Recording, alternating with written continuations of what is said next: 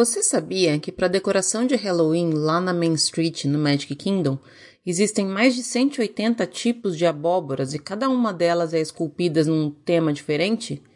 Esse ano eu vou tentar esculpir a minha primeira abóbora. Será que eu vou conseguir? Eu sou a Lu Pimenta e esse é o Disney BR Podcast.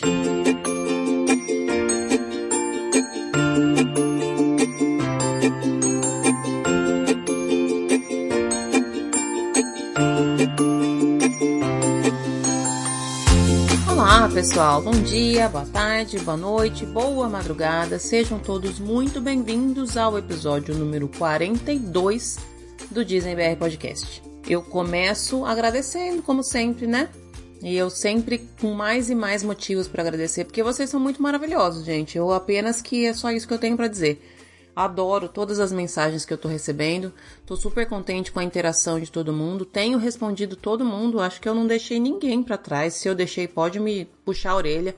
Se você tá querendo falar comigo, mas tá com vergonha, pode falar, porque eu sou super legal, eu não mordo. Já falei isso uma vez, prometo que eu não mordo. Eu sou boazinha e eu adoro. Adoro muito responder todo mundo que me manda mensagem por qualquer um dos canais.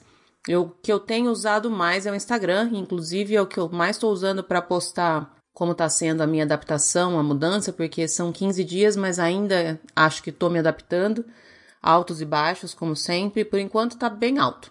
Tá tudo dando certo, mas eu sou muito realista e sei que nem sempre tudo vão ser flores. De qualquer forma, inclusive se vocês acharem que eu tô falando demais da minha mudança lá no Instagram, pode reclamar também que a gente volta a focar em Disney. Eu sempre tento puxar um pouquinho para pro lado Disney, mas também já falei que eu não consigo esconder muito o que eu tô pensando, o que eu tô sentindo, então acaba que às vezes eu fujo um pouco do assunto. Mas a gente já tá se aproximando da minha próxima viagem, então a gente já vai voltar a focar no assunto que interessa por aqui.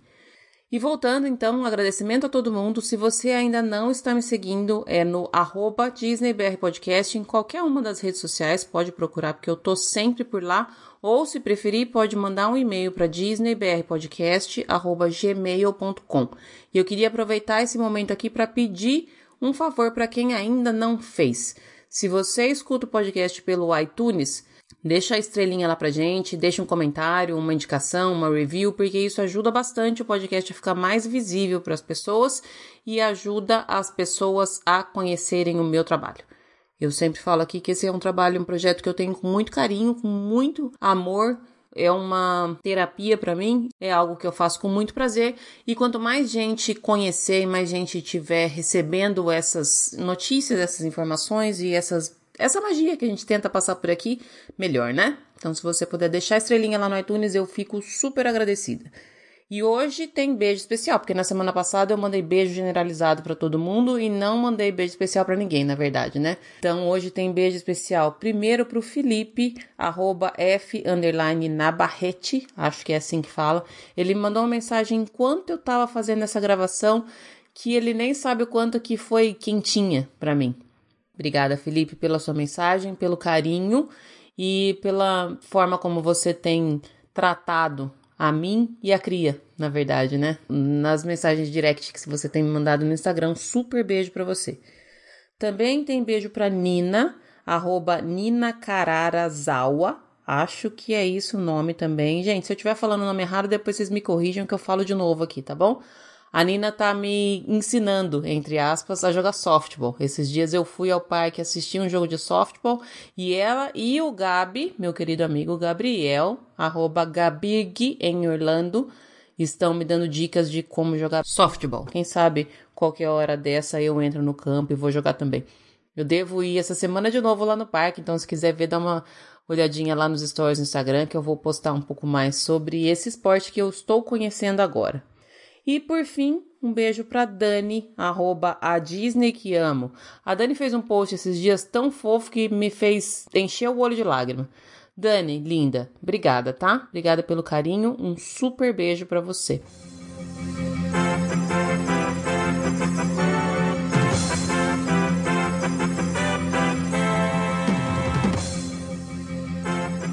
Gente, hoje tem notícia bombástica, bombástica mesmo, e é uma notícia que particularmente eu achei que tá pouco divulgada nas redes sociais. Na verdade, é uma notícia que todo ano é pouco divulgada nas redes sociais. Quem se liga muito nesse assunto tá sabendo, mas quem não está muito a par acaba que deixa passar batido. Tá chegando aquela época do ano, a época de se inscrever pro Disney Moms Panel. Eu já falei algumas vezes aqui desse painel, ele é uma coisa maravilhosa que a Disney tem. Amo, amo, amo de paixão. Já amava muito antes de começar o podcast, muito antes de conhecer as duas representantes brasileiras. A Tiana foi representante em 2017, 2018 e a Julie agora é representante de 2019. Elas representam o Brasil no painel que é uma ferramenta que a Disney oferece gratuitamente para você tirar toda e qualquer dúvida que você tiver sobre a sua viagem, sobre cruzeiro, sobre resort, sobre parque, sobre qualquer coisa. É só você mandar sua pergunta lá que você vai ter a sua pergunta respondida por um especialista em Disney. No caso, se você mandar sua pergunta em português, quem vai responder é a minha querida amiga Julie. Tanto a Tiana quanto a Julie já estiveram aqui no podcast. A Tiana participou do episódio número 3, falou sobre resorts da Disney. A Julie depois participou do episódio número 11, falou sobre Disney Vacation Club. E depois as duas juntas participaram do episódio 21, falando de derrubar o mito de que a Disney é só para criança. Mas voltando aqui ao que interessa, a notícia bombástica é que agora, no dia 5 de setembro, reabrem as inscrições para você se tornar uma Disney Moms Panel. Qualquer um pode ser um participante, uma painelista do Disney Moms Panel, não necessariamente uma mãe. Isso é uma coisa que pouca gente sabe. Pode ser mãe, tia, pai, avô, irmão, sobrinho, qualquer coisa. O que eles querem são pessoas que têm uma paixão gigantesca pela Disney, ou seja, tá falando com a gente e que gostaria de participar ativamente nas respostas às perguntas dos possíveis hóspedes. É só você acessar o Disney Parks momspanel.disney.go.com que lá tem todas as informações. É preciso ter mais de 18 anos, ter disponibilidade para responder a algumas perguntas por semana e não pode ter nenhuma ligação com venda de passagem, de ticket, de ingresso, nada. Você então não pode ser um agente de viagens. Eu confesso que eu não sei se uma pessoa que vende roteiros pode participar. Tem que dar uma olhadinha lá, gente, nas regras, nos requisitos, mas eu acho que vale a pena participar. Pensa que legal. Eu já participei ano passado, passei da primeira fase, não passei da segunda, e esse ano devo participar de novo corre lá no site.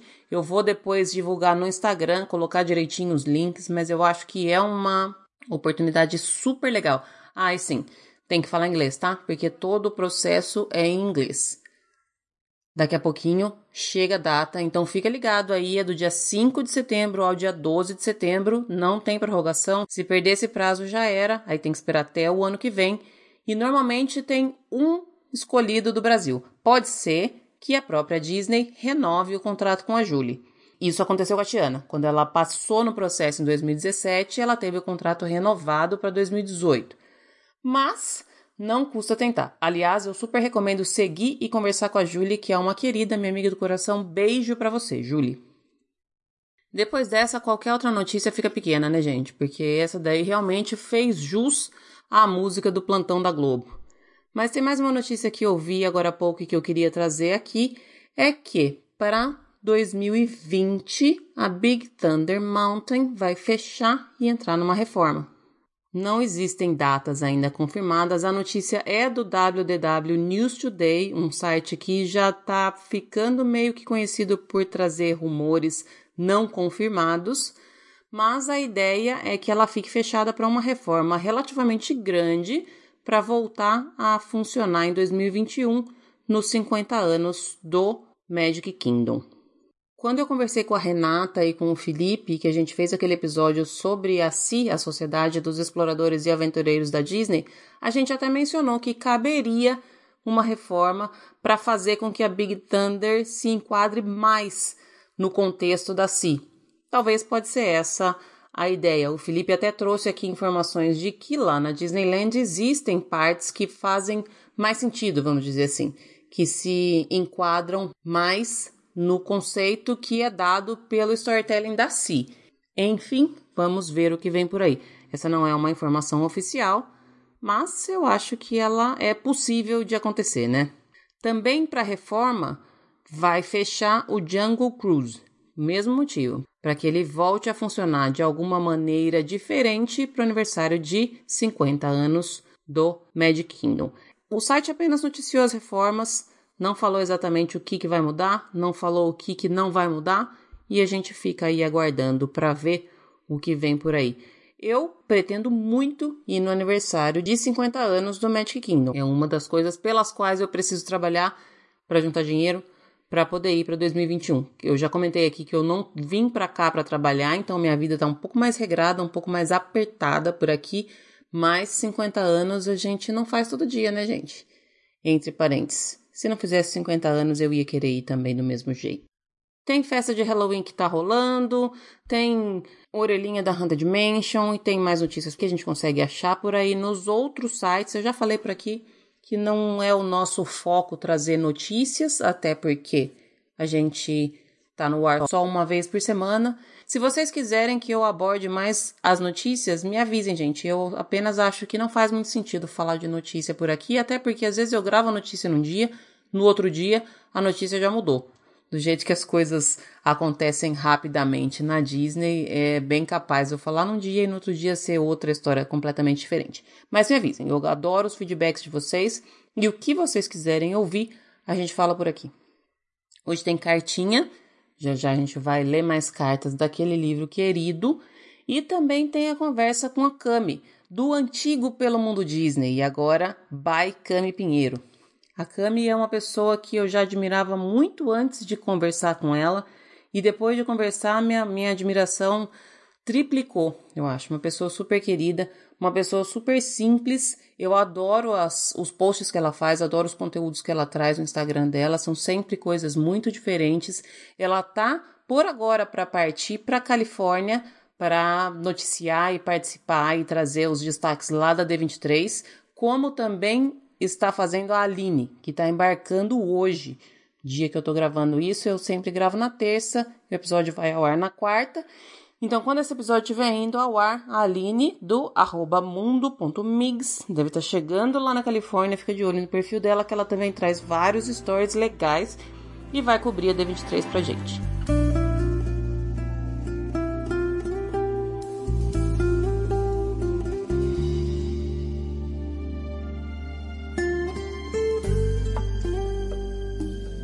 De Cindy para Bela. Munique, 10 de agosto de 1696. Bela, minha pobre amiga enclausurada. Rapunzel nunca existiu. Ela não passa de uma estúpida lenda medieval que ainda perdura. Seu único propósito é nos assustar. Eu notei que as fadas omitiram alguns dados importantes, não por acaso. Antes de tudo, saiba que Rapunzel não nasceu princesa. Ela adquiriu o título através do casamento, Rapunzel nasceu de um miserável casal de camponeses. A história começa, como sempre, com uma camponesa triste da vida porque não podia ter filhos. Certo dia, a camponesa avistou através da janela da sua casinha um lindíssimo jardim, onde morava uma feiticeira. As feiticeiras, como sabemos, têm muito jeito para a jardinagem. Elas não são necessariamente más. Eu tenho amizade pelas vendedoras do mercado. À primeira vista, parecem umas bruxas velhas, mas depois que as conheci melhor, eu vi que por trás da cara feia são ótimas pessoas. Elas vendem raízes, ervas, frutas e chás. Se você não lhes der muita atenção, é isso que terá. Mas basta ficar ali de papo pro ar e elas passam receitas, dão conselhos, leem o seu pensamento. Com um pouco mais de intimidade, elas contam alguns segredos. O que é bom sempre está escondido, isso eu aprendi com elas. Essas velhas são sábias, não se deixe enganar. Esse jardim que tanto atraiu a mãe de Rapunzel não devia ser um jardim à toa. Ali tinha coisa. Mas voltemos à história. Um belo dia, a camponesa cismou de comer certa planta no jardim da feiticeira. Tanto atormentou o marido que, na calada da noite, ela pulou o muro e roubou a plantinha. No dia seguinte, a camponesa temperou com sal, azeite e dois grãozinhos de mostarda e deliciou-se com a novidade. Acontece que a camponesa não se saciou, muito pelo contrário. Tendo provado da plantinha, desejou mais ainda e convenceu o marido a voltar ao jardim. No terceiro dia da brincadeira, adivinha, o marido foi pego. A feiticeira, Ao contrário do que era de se esperar, não o exterminou no ato, mas propôs um acordo. Como boa feiticeira, farejou a gravidez da camponesa e sugeriu uma troca. A vida do marido pela criança prestes a nascer. A feiticeira garantiu que cuidaria da criança com amor, carinho e sem maldade alguma. O marido aceitou o trato, pois não acreditava que a esposa estivesse grávida. Além do mais, era a única maneira de salvar a sua pele. Pensando bem, no lugar dele eu faria o mesmo. Entre as possibilidades de um bebê anunciado por uma desconhecida e a preservação da própria vida, não há muito o que pensar. E assim foi. No instante em que a bebezinha veio ao mundo, a feiticeira apareceu no quarto e a levou embora. Deu-lhe o nome de Rapunzel, o nome da tal plantinha que despertara o interesse da camponesa. Perceba que naquele tempo, as crianças podiam receber nome de flores ou verduras, dependendo do gosto da família. Rapunzel teve uma vida absolutamente normal, dentro do que é normal quando se vive com uma feiticeira. Pois bem, aos 12 anos, ela foi enclausurada, não me pergunte como, aí entra a magia, numa torre sem portas. Ela ficou presinha lá no alto. Passaram-se os anos, e como era de se esperar, seu cabelo cresceu. Mas cresceu numa velocidade estrambótica, tanto que a feiticeira usava as tranças da coitada para escalar a torre. Essa parte as suas fadas contaram direitinho. Certo dia, um príncipe que zanzava pela floresta ouviu Rapunzel cantarolando uma música qualquer. Atraído por sua voz, ele se escondeu atrás de uma árvore e observou a feiticeira na sua visita diária. Descobriu o macete para subir a torre. Na noite seguinte, o príncipe retornou. Com uma voz esganiçada, gritou: Rapunzel, jogue-me suas tranças. Aqui não sabemos se Rapunzel, sonolenta, achou que fosse a feiticeira e atirou as tranças por hábito, ou se as jogou para fisgar o príncipe. Fato é que ele subiu e gostou do que encontrou. A recíproca foi verdadeira, pois na noite seguinte ele mal gritou rapum e as tranças, faceiras, lançaram-se torre abaixo. Os encontros românticos duraram várias semanas. Foi um período ótimo. Os dois maquinavam um plano de fuga. Tudo teria corrido perfeitamente bem se não fosse por um deslize da nossa heroína. Rapunzel, como boa donzela medieval, lá pelas tantas, revela-se uma completa idiota. Durante uma conversa com a feiticeira, ela deixa escapar o seguinte comentário: Não é por nada não, mas a senhora é tão mais pesada que o príncipe. A feiticeira teve um ataque histérico, passou a mão na tesoura e deu fim às lindas madeixas de Rapunzel acusou-a de traição, passou-lhe um baita sermão e, num estalar de dedos, despachou a coitada para o deserto da Arábia. Como desgraça pouco é bobagem, ao cair no meio das dunas, a infeliz descobre que está grávida. Careca e grávida. De gêmeos. Mas ainda fica pior. Na visitinha noturna seguinte, o príncipe encontra as tranças para fora, como de costume. Sobe, todo cantarolante, e dá de cara com a feiticeira, brincando com a linda cabeleira, que tinha virado peruca. Sim, bastante mórbido. Então, a feiticeira informa ao príncipe os últimos acontecimentos. Transtornado, ele se atira da torre, mas ele não morre. Espeta os olhos em espinhos e fica cego. Desesperado, vaga pelo mundo por anos e anos, até que chega, adivinha onde? Ao deserto da Arábia, de onde Rapunzel nunca tinha saído. Rapunzel reconhece seu príncipe, os filhos já estão crescidos e seu cabelo cresceu também, mas não com a fartura de antes. Tomado pela surpresa, o príncipe chora, Rapunzel chora e agora vem a parte mais linda. Duas lágrimas de Rapunzel caem nos olhos do príncipe e ele volta a enxergar. A família toda volta para o reino do príncipe e eles vivem felizes para sempre. Uma história inverossímil e reacionária. Eu não lembro qual era a moral disso tudo, mas parece óbvio que o grande erro da Rapunzel foi ter falado mais do que devia. Ela se dava muito bem com a feiticeira. Imagino que as duas fossem amigas. Repare que em toda a história não há registro de maus tratos, tirando o aprisionamento. A meu ver, Rapunzel estava bem acomodada. Ela tinha uma torre só para si e, pela ausência de portas, não recebia visitas indesejadas. Se não estivesse de bom humor, bastava fingir que dormia e ignorar os chamados. Tudo o que desejava, a feiticeira trazia. Se bem a conheço, você já deve ter traçado um paralelo entre Rapunzel e a sua própria história de vida. Eu não acho que você deve entrar nesse tipo de elucubração. Rapunzel estava condenada a passar a vida toda sob custódia da feiticeira. A sua sentença está quase no fim. Basta você não furar o dedo nos próximos dias. Com um mínimo de cautela, você escapará. A Rapunzel se casou com o único príncipe que conheceu. Você não corre esse risco. Logo vencerá sua maldição e então poderemos finalmente nos encontrar. Não se desespere e principalmente não faça nenhuma besteira. Fique em paz. Cindy. Das fadas. Ao receber o dossiê sobre Rapunzel, Bela chegou à conclusão de que a camponesa havia engravidado por ter comido tal verdura no jardim da feiticeira. Naquela época, eu nada sabia sobre assuntos de alcova.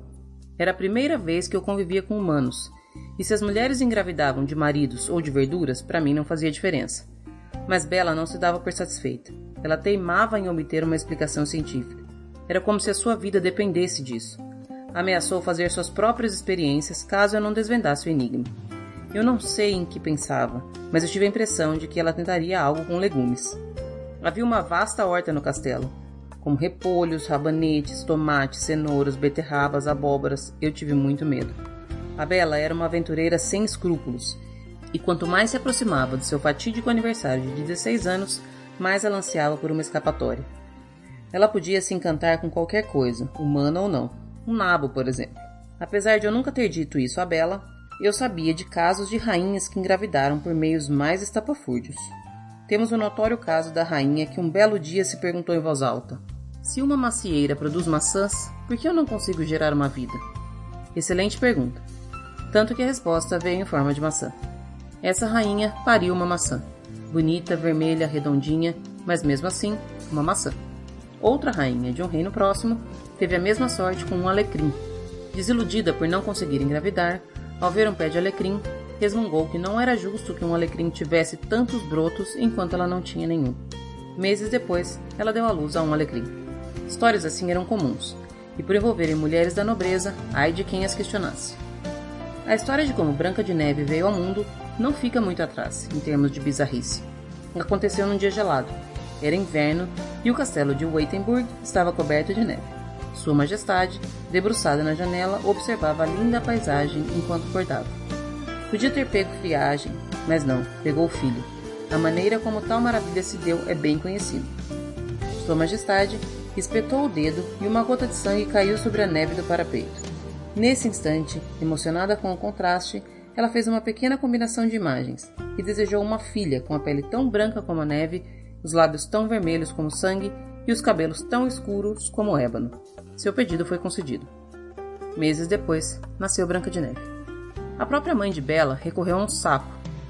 A história que chegou aos meus ouvidos foi de que um dia a rainha de Liebenstein estava se banhando num lago quando foi abordada por um sapo que pronunciou uma única frase: Dentro de um ano, a rainha terá uma linda filha. Falou só isso, saltou rapidinho e sumiu entre a folhagem. A rainha deve ter estranhado, casada há tantos anos sem filhos. Continuou seu banho. Um ano depois, Batata. Nasceu Bela. Cabe aqui explicar que a rainha era uma mulher muito inteligente e queria apenas se refrescar durante o ocorrido. Ela amava o marido e jamais desejou outros homens ou anfíbios. É óbvio que a Bela não é filha de sapo, mas é esse tipo de conclusão a que ela chegaria. Ela cismaria de ir atrás do tal sapo, começaria a visitar brejos e sabe-se lá mais o que. A fim de evitar maiores confusões, eu mantive o bico calado. Se alguém deveria ter lhe contado essa história, era a própria rainha. Mas conhecendo a cabeça doentia da filha, ela também omitiu o fato.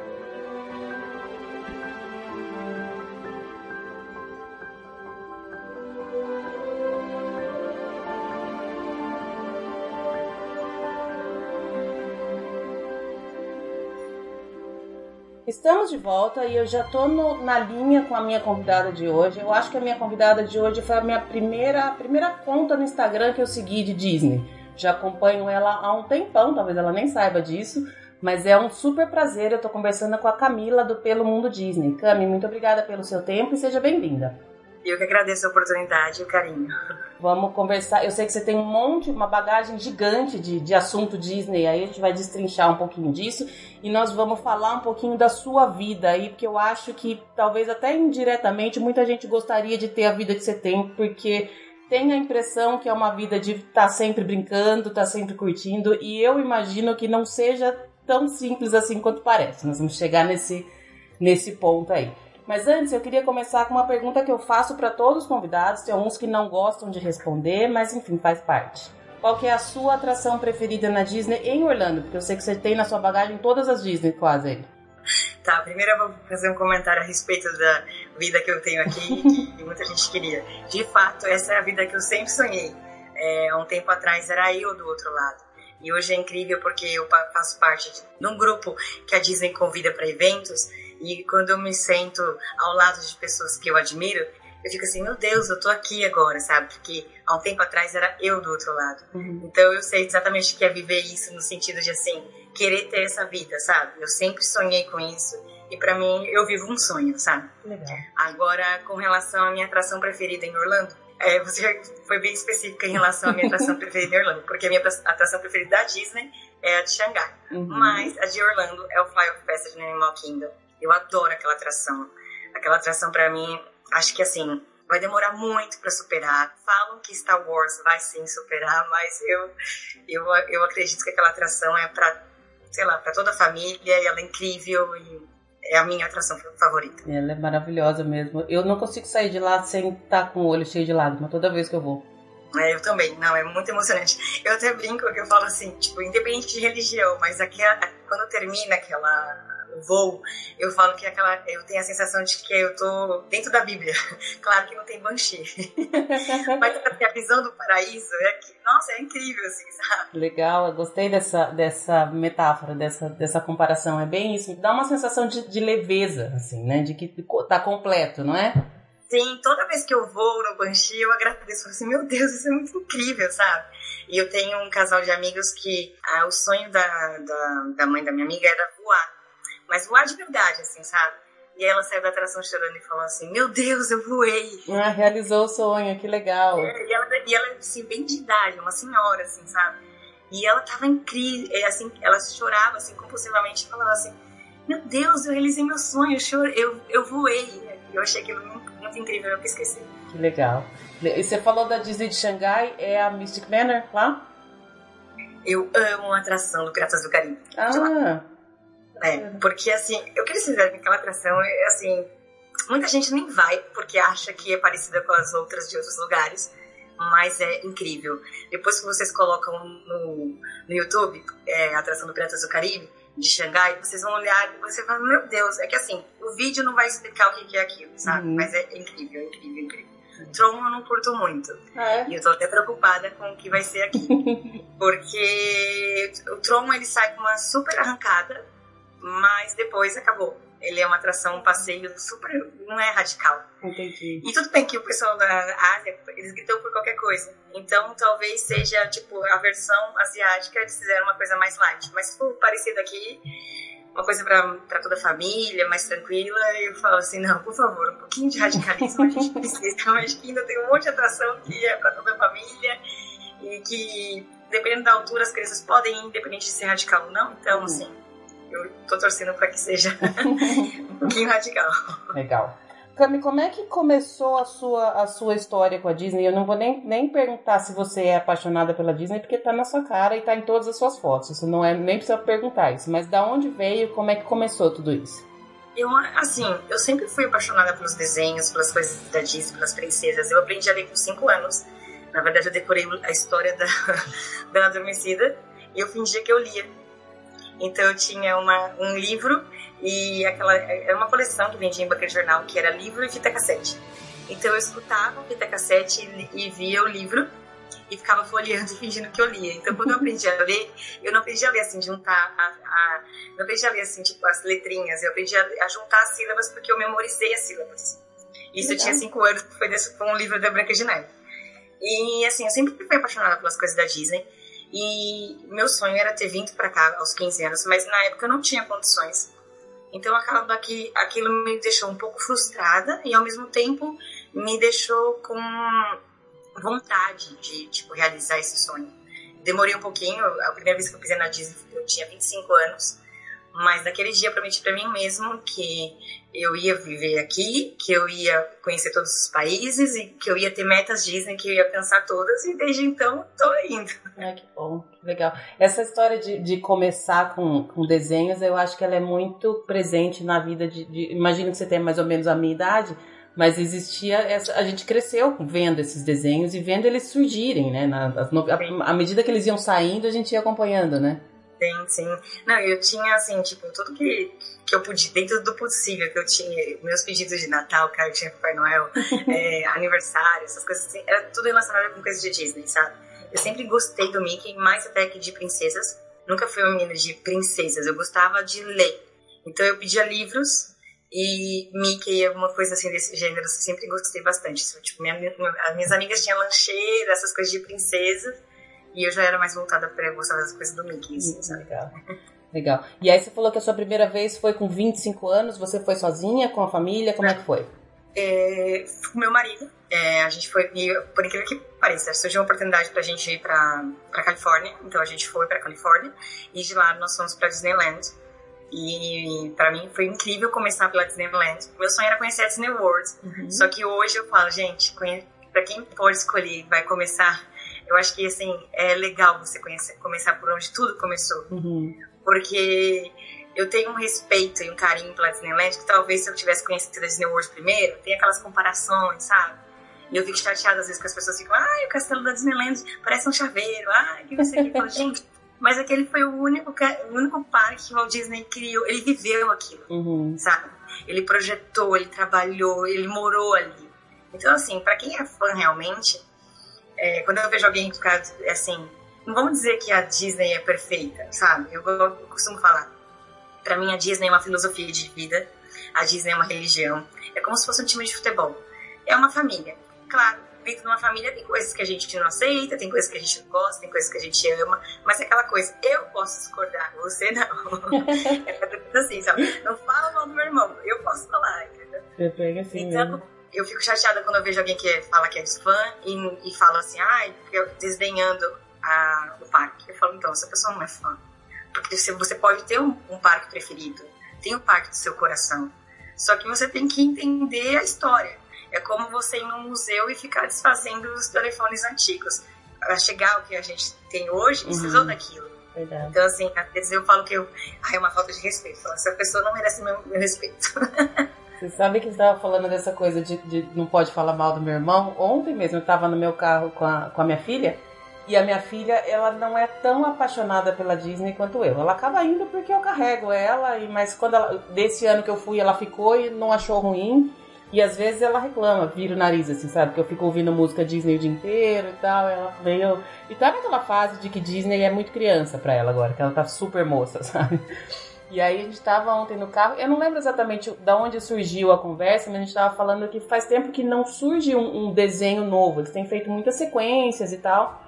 E aí ela comentou de algum outro desenho, daí falando, eu falei, não, mas mesmo assim continuam sendo desenhos Disney, filmes Disney. Ela, não, mãe, mas eu acho que a Disney não tá mais muito boa. Eu falei, então você já vai descer aqui e vai a pé. Da onde você tá? falei, não, não vou falar mal da Disney no meu carro, não. e a gente tem. Concordo.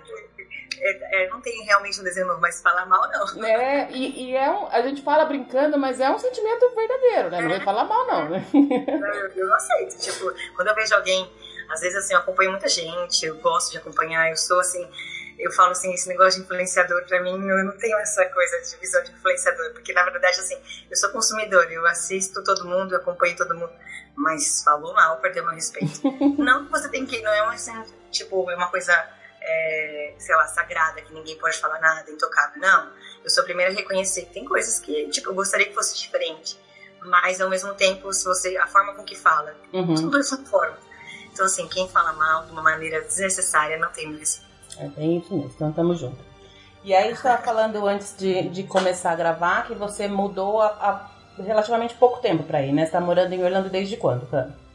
É, fez um ano e meio que eu tô morando aqui. É, relativamente pouco tempo, parece que é mais tempo, aqui é tudo muito intenso. E eu primeiro morei no Texas, em Austin. Não gostava de lá. E aí eu até falo assim, eu detesto calor, que faz muito calor. Essa uhum. semana eu fui fazer uma estratégia no parque, tava a sensação térmica de 45 graus. E, só que assim, lá no Texas também fazia calor, só que assim, é, aqui eu posso ver o Mickey, então assim, tem, tem que ter o calor, né? Se você pode ver o Mickey todo dia. Faz parte, pelo menos se compensa, né? Né? Eu me mudei só apenas um ano e meio, e... mas é tudo muito intenso aqui, parece que faz mais tempo. E antes de você, de você se mudar para aí, você já tinha blog, já trabalhava com isso? Como é que era a sua vida antes?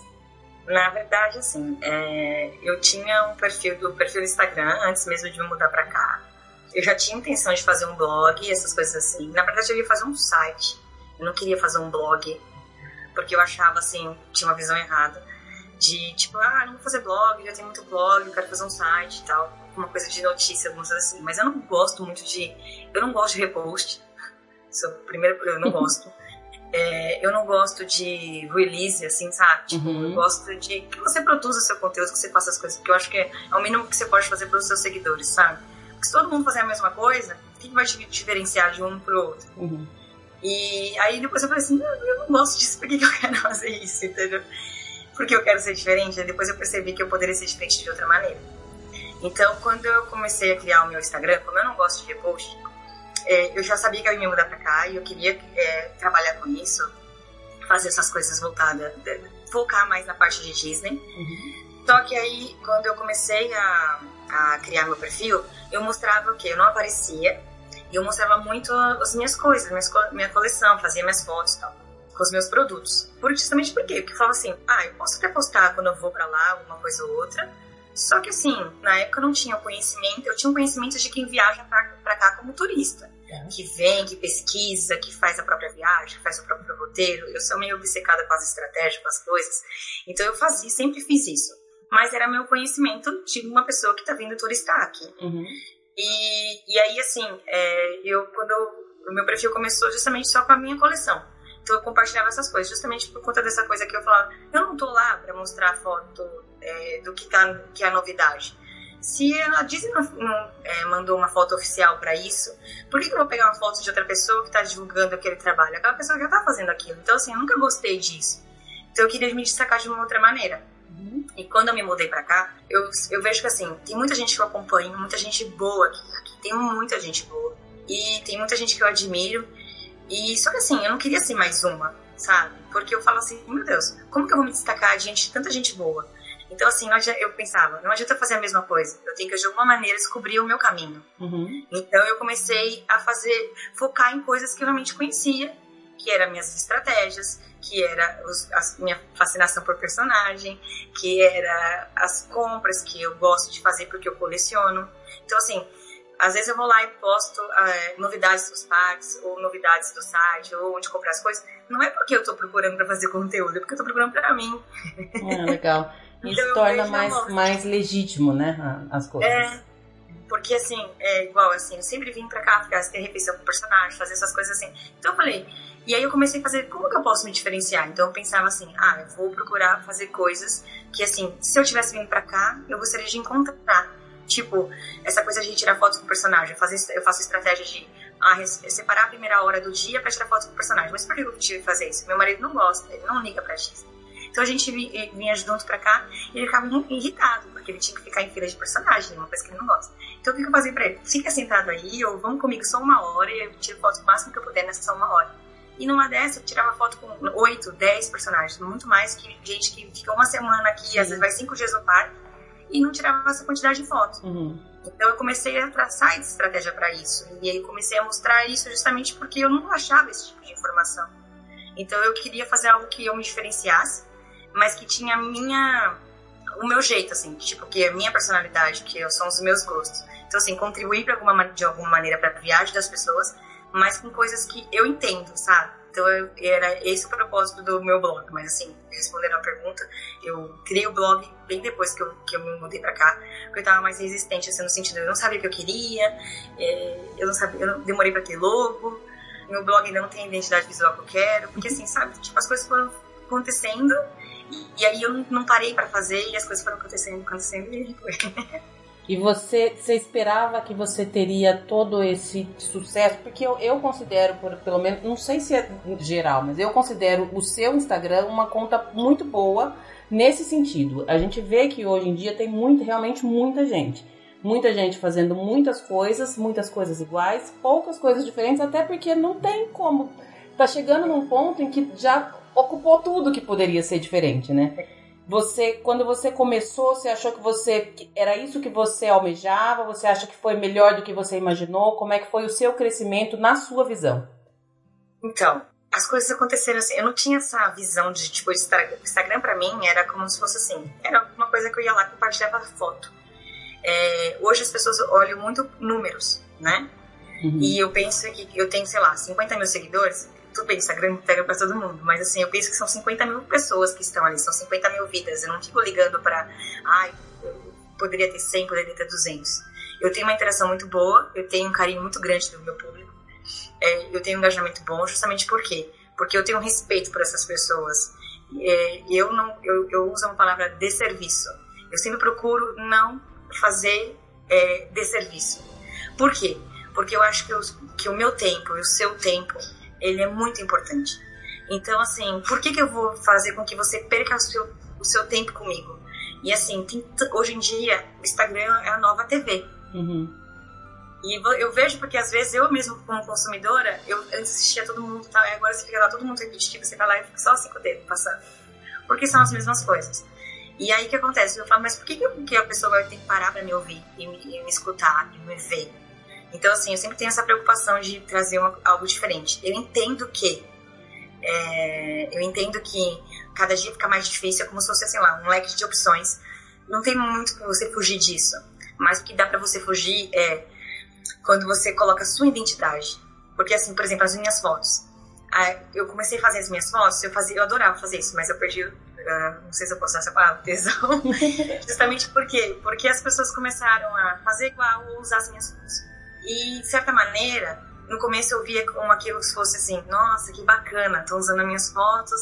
Parecia que elas estavam é, parabenizando o meu trabalho, celebrando o meu trabalho. Quando, na verdade, depois eu via de uma maneira assim, não, essas pessoas, na verdade, elas estão usando o meu trabalho. Uhum. Porque eu demando tempo para fazer uma foto, de eu tenho que tirar foto na luz do dia. Às vezes eu faço uma bagunça na minha estante, vou tirando as coisas, depois eu tentei pra arrumar porque eu depois preparo. E aí você vai lá, a pessoa vai lá, acorda de manhã e fala assim: ah, pega uma foto de alguém, bom dia, depois à tarde, boa tarde, boa noite. Essa pessoa às vezes coleciona produto, ela não teve trabalho nenhum de fazer nada, entendeu? E aí eu comecei, e depois que eu me mudei pra cá, eu comecei a dar valor muito mais no meu tempo do que antes. Uhum. Então hoje eu dou mais valor para pessoas que valem a pena, sabe? A coisas que valem a pena. E justamente por quê? Porque aqui parece que o tempo é mágico, desaparece. Você não consegue fazer metade das coisas que você gostaria. Mesmo quando você viaja para cá, você tem um, um, roteiro totalmente tá, tá, tá, tá, tá, você não consegue fazer. Uhum. Quem mora aqui também não. E aqui a gente tem assim, às vezes você acorda, por exemplo, o caso personagem. Hoje mesmo eu tava aqui um pouco antes da gente começar, eu tinha visto que ia ter um personagem, meu Deus, e agora? Não sei o que você, ia ter. Aí assim, você, você faz plano, mas assim, não existe um plano, porque de repente você tem que largar tudo pra fazer outra coisa, e assim vai.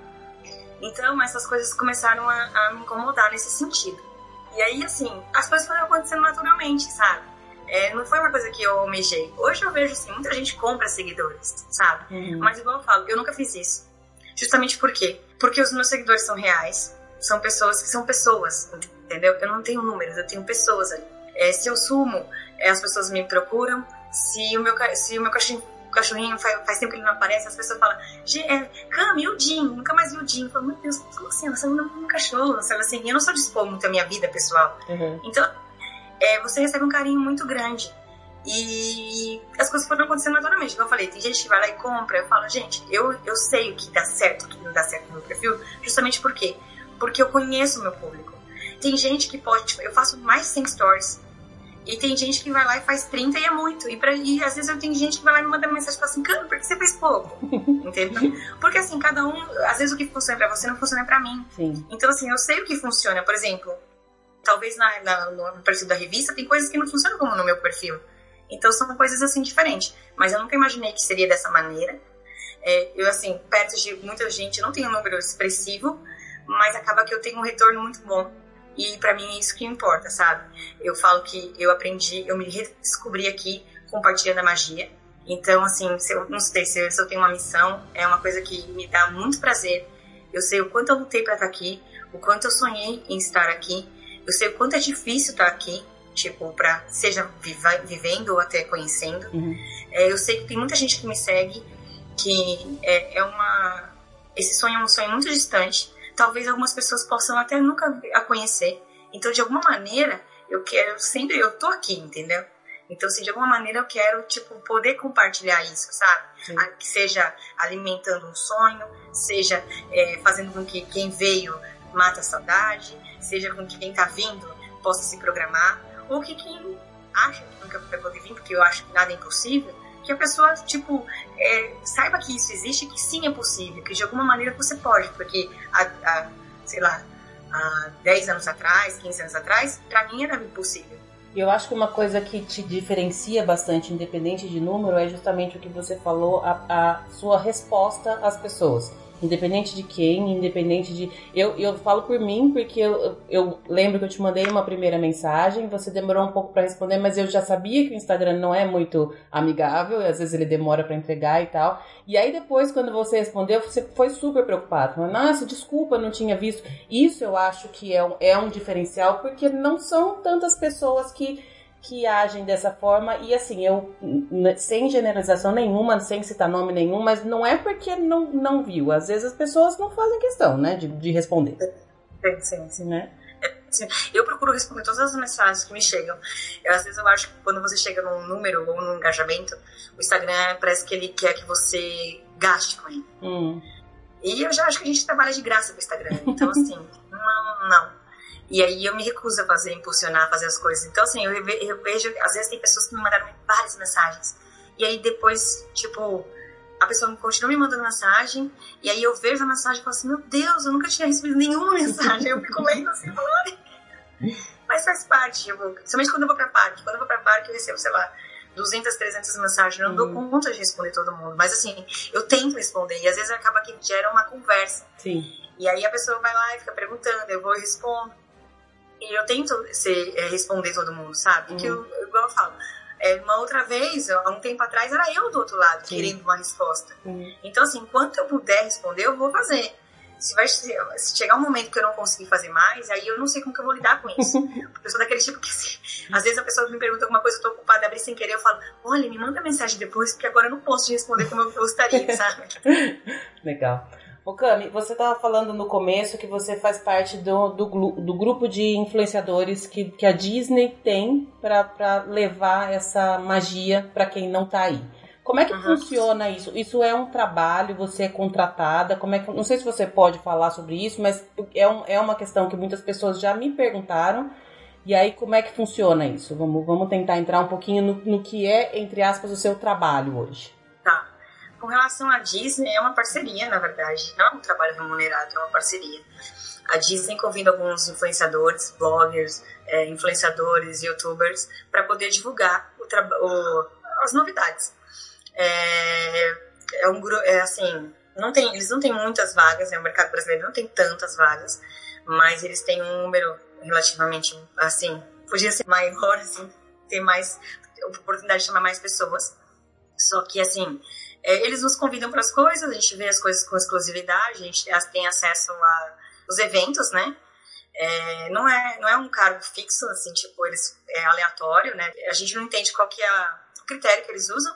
Eles convidam algumas pessoas, às vezes eles têm mais vaga, então eles convidam mais gente, quando eles têm menos vaga, eles convidam outras pessoas. Eu acredito que eles olham por perfil, que, que aquele evento, quem que vai impulsionar melhor ou quem que vai tem mais a ver com a pessoa. Uhum. Então, assim, às vezes não é tipo, eu entendo que seja escolhidos e excluídos, eu acho que dentro do que eles querem, eles sim escolhem algumas pessoas, mas aí eles vão lá e selecionam quem que vai fazer melhor aquele trabalho para aquele evento. É. Mas é, é, é, isso que funciona. Então, assim, acaba que, de certa maneira, a gente tem privilégios. Por exemplo, eu nunca vou esquecer o dia que eu fui no aniversário do Hollywood Studios, é, no aniversário de 30 anos, que eu pude entrar na obra do Star Wars. Pra mim, isso foi tipo, é um marco, uhum. tipo, iguala com o meu primeiro evento do Halloween, porque pra mim o primeiro evento do Halloween. Teve um, um toque especial, porque eu sou fascinada por Halloween, e cheguei lá, eu enlouqueci, passei vergonha. e o personagem, o Mickey e a Minnie com roupa diferente, então eu enlouqueci, histérica. Aí depois eu respirei e falei, calma, se você não vem mais. e mas do Star Wars entrar na obra, tipo, ter privilégio assim, que pessoas que trabalham lá não têm acesso. Uhum. Para mim foi um momento, assim, eu acho que vai demorar muito para alguma coisa superar isso. Porque você é, entrar na lente depois, na inauguração, qualquer um pode entrar. Eu posso lá quando inaugurar, mas ter acesso a algo que está sendo construído que é, para eles é imaculado e intocável. Eles, sabe assim, fazer parte de um grupo seleto de pessoas que, que entraram ali, para mim, tipo não precisa me pagar nada, me, proporcione isso, vai ser. Super legal, deve, deve ser realmente uma, uma sensação. Eu conversei com uma menina que ela foi na inauguração na, da Disney em Xangai e ela relatou mais ou menos essa mesma coisa. Não, não com essa exclusividade que você teve, mas é uma coisa que não vai acontecer nunca mais. Quem estava ali naquele dia esteve, curtiu e, e, tem uma magia diferente, né? Sim. Legal. Como é que é hoje em dia a sua rotina de trabalho? Quando você tem um evento para cobrir, que você é convidada pela Disney, como é que é a sua rotina? Existe alguma diretriz do que você deve ou não deve fazer? Como é que funciona, Cana? Não tem assim, tipo, ai, Maurício, você pode ou não pode fazer isso. Tem algumas coisas que eu acho que é perfil. Não sei se eu quis muito isso, é, quando a Disney me, me, procurou, quando eles entraram em contato comigo, porque eu achava que eu não estava pronta ainda.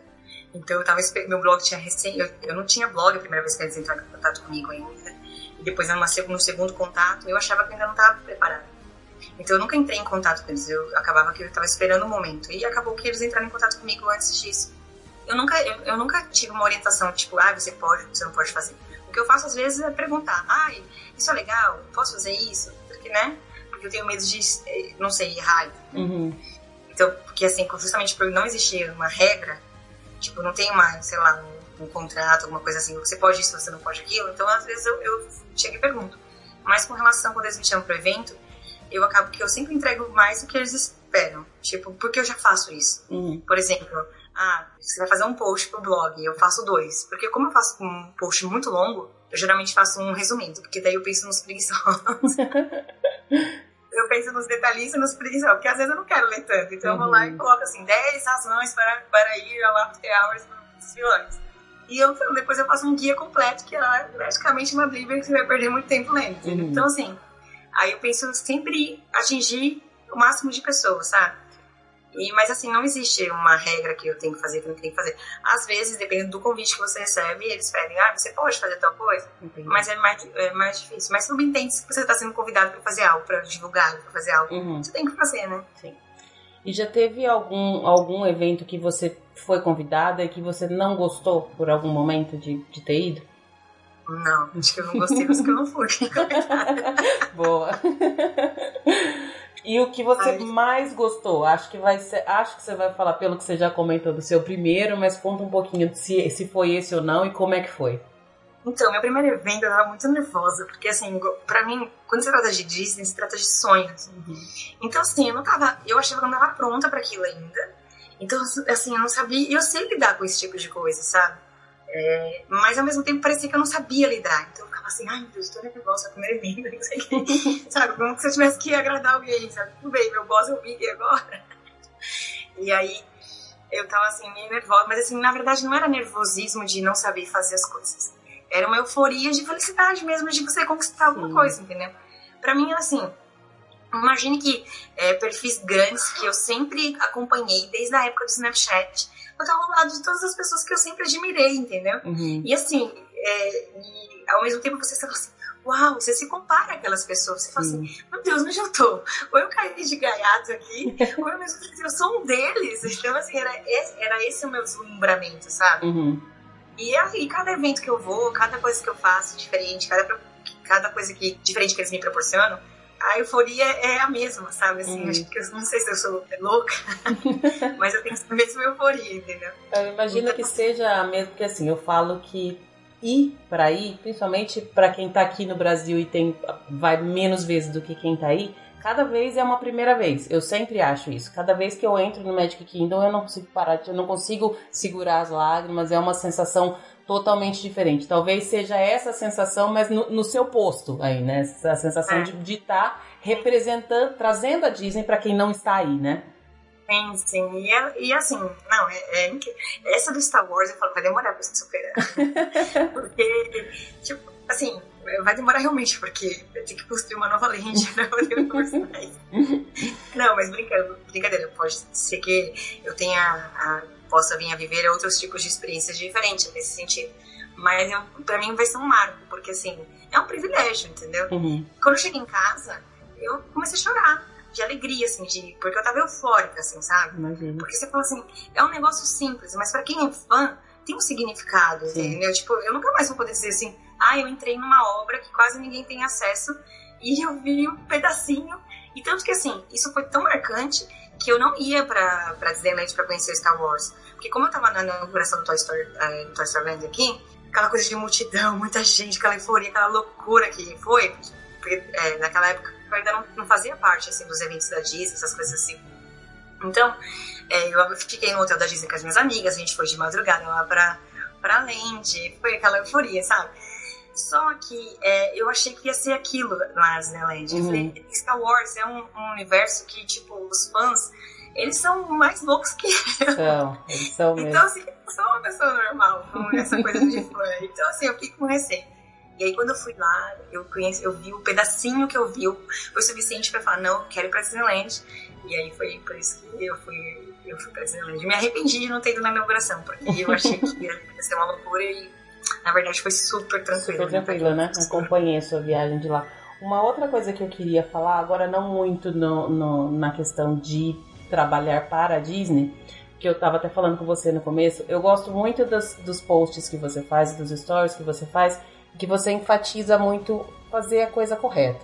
Porque hoje em dia é, as pessoas eu não sei o que acontece na cabeça das pessoas, é cada um querendo passar por cima do outro, é cada um querendo ter uma experiência melhor que o outro, e, e não é isso, né? Não é para ser, por exemplo. Eu lembro muito de uma de um stories que você fez, que você comentou que alguém respondeu de uma forma não muito legal sobre um passeio seu que você fez lá no Kilimanjaro, no Kilimanjaro Safaris, falando que os animais eram maltratados e tal. E aí as pessoas começam a se sentir no direito de falar com você de uma forma meio estranha, né? Meio, meio atravessada, né? Eu imagino que você deva ter mais outras situações como essa e eu queria que você falasse um pouquinho como que você lida com isso, Cami.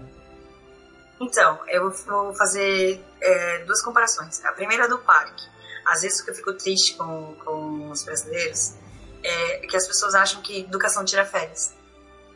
Então, assim, eu fico muito chateada com isso. E as pessoas têm, têm a tendência a generalizar. Então, assim, aqui os americanos muitas vezes eles não sabem diferenciar quem fala espanhol e quem fala português. Uhum. Só que cada vez mais tem grupos de brasileiros vindo para cá e eu acho isso maravilhoso. Porque eu quero que cada vez mais brasileiros tenham oportunidade de vir para cá. Só que quando brasileiros viajam em um grupo, é, muitas vezes eu olho assim e eu não acho legal, uhum. sabe? Porque as pessoas têm a tendência a gritar, a fazer barulho. Na época, eu lembro daquela época que tava aquela onda do que tira foi esse, as pessoas... Uhum. Gente, você vive num país que muitas vezes que tem uma história triste com alguns acontecimentos porque como você vai ficar fazendo barulho, arruar, gritando, é, assustando as pessoas? Sim. Você pode realmente achar que pode estar acontecendo alguma coisa. Você pode até causar uma, uma confusão. Uhum. E eu acho assim, os seus direitos acabam onde começa o meu. E as pessoas esquecem disso. E eu, eu sempre eu fico refrisando isso. Educação não tira férias. E uma coisa que eu sempre percebi, eu viajei bastante para vários lugares. E uma coisa que é, independe de idioma, independe de. É, você tem que observar. Você não tem que ir contra o fluxo. Se as pessoas estão agindo dessa maneira, você, você é convidado. Você não está no seu país. Então você tem que fazer da, conforme as pessoas estão fazendo. Se eles não estão fazendo, por que razão vocês querem fazer? Uma das coisas que eu não sinto saudade do Brasil é o, jeito, o tal do jeitinho brasileiro. Uhum. Eu gosto do jeito do brasileiro de ser amável, de você conhecer uma pessoa, sei lá, num ponto de ônibus e virar seu melhor amigo, você convivenciar a sua vida inteira. Isso eu gosto. Mas o jeitinho de levar vantagem, eu não gosto. Uhum. Uma das coisas que eu vejo aqui no parque que me deixa muito triste é que, assim, uma pessoa do grupo vai lá sair correndo pra fila. Primeiro que já tá errado, não pode correr no parque. Correr é uma das, é, a Disney, a, o primeiro pilar deles é a segurança. Uhum. Então, assim, é, tem gente que me manda mensagem, toda vez que eu mostro assim, tem um estúpido correndo, a pessoa fala, ah, às vezes ela não sabe. Eu falo, não, porque a gente vai ficar falando, não corre. Se você não entende, a pessoa vai lá e faz com as é. mãos, assim, tipo, faz sinal com as mãos.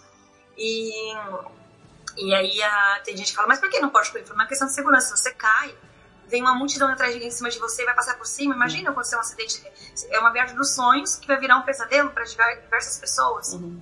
É, ainda vai sujar a imagem imaculada da minha Disney, não. Além disso, o que eu vejo muito assim, uma pessoa do grupo corre, vai pra fila, aí tem 10 lá atrás e as pessoas ficam passando. E americano não faz isso. Quer dizer, não vamos falar que americano não faz isso, é muito difícil, tá? Tem gente de tudo quanto é jeito, tem é, educação independe da nação. Uhum. Só que a tendência que eles têm é o quê? se um entrou na fila, eles deixam 10 pessoas passarem até o, o, o parente dele chegar. Sim. Não aquela coisa de levar vantagem. As pessoas não fazem isso por conta de que. É, as pessoas não fazem isso por conta que ah, um chegou primeiro. Não. O que corre vai na frente para ganhar tempo nos demais. Eu entendo que às vezes a pessoa pensa assim, ah, é a última vez que eu vou vir para cá, ou ah, é, minha, é uma, uma oportunidade de ir para quer fazer tudo. Mas até que ponto fazer tudo às custas de levar vantagem? Então isso me deixa muito triste. Agora, com relação à parte da internet, assim, isso é em geral, né? As pessoas acham que elas, atrás do celular, do computador, elas podem falar tudo. Uhum. E o que acontece muito é que, assim, a gente tem muito especialista na internet, né? As pessoas sabem como você deve cuidar do seu filho, como você deve cuidar do seu casamento, como você deve cuidar da sua, da sua estética, né? Uhum. Tipo, ai, você tá muito gorda, ou ai, você não, você não come bem, ai, você... Já recebi mensagem assim, fazer minhas mesinhas do café da manhã, e eu sempre eu gosto de crepioca, então eu fazia no, na máquina de lava. Aí eu falava assim, nossa, você como influenciadora deveria, deveria comer melhor. Eu falo, primeiro, eu não sou influenciadora. Segundo, posso até, sei lá, de repente estar tá influenciando pessoas, mas assim, eu não falo sobre comida. Você quer ver sobre comida saudável? Veja tal perfil. Uhum. Porque não é o meu perfil, entendeu? ah, e assim, é, as pessoas acham que elas podem tudo. Então, assim, essas coisas me incomodam no sentido assim, eu não me importo, é o ponto de o que me incomodou nesse dia do, do safari, as pessoas falarem com propriedade de coisas que elas conhecem, entendeu? Tipo, as pessoas não se dão o trabalho de chegar e no Google procurar alguma coisa, sabe? As pessoas atacam uhum. e não e não não pesquisam. É isso que me incomoda, entendeu? E assim, se eu não gosto que alguém, eu não gostei de algo que você falou, eu deixo de escutar, eu deixo de ver, Bem sabe? mais fácil, deixo de seguir. Né?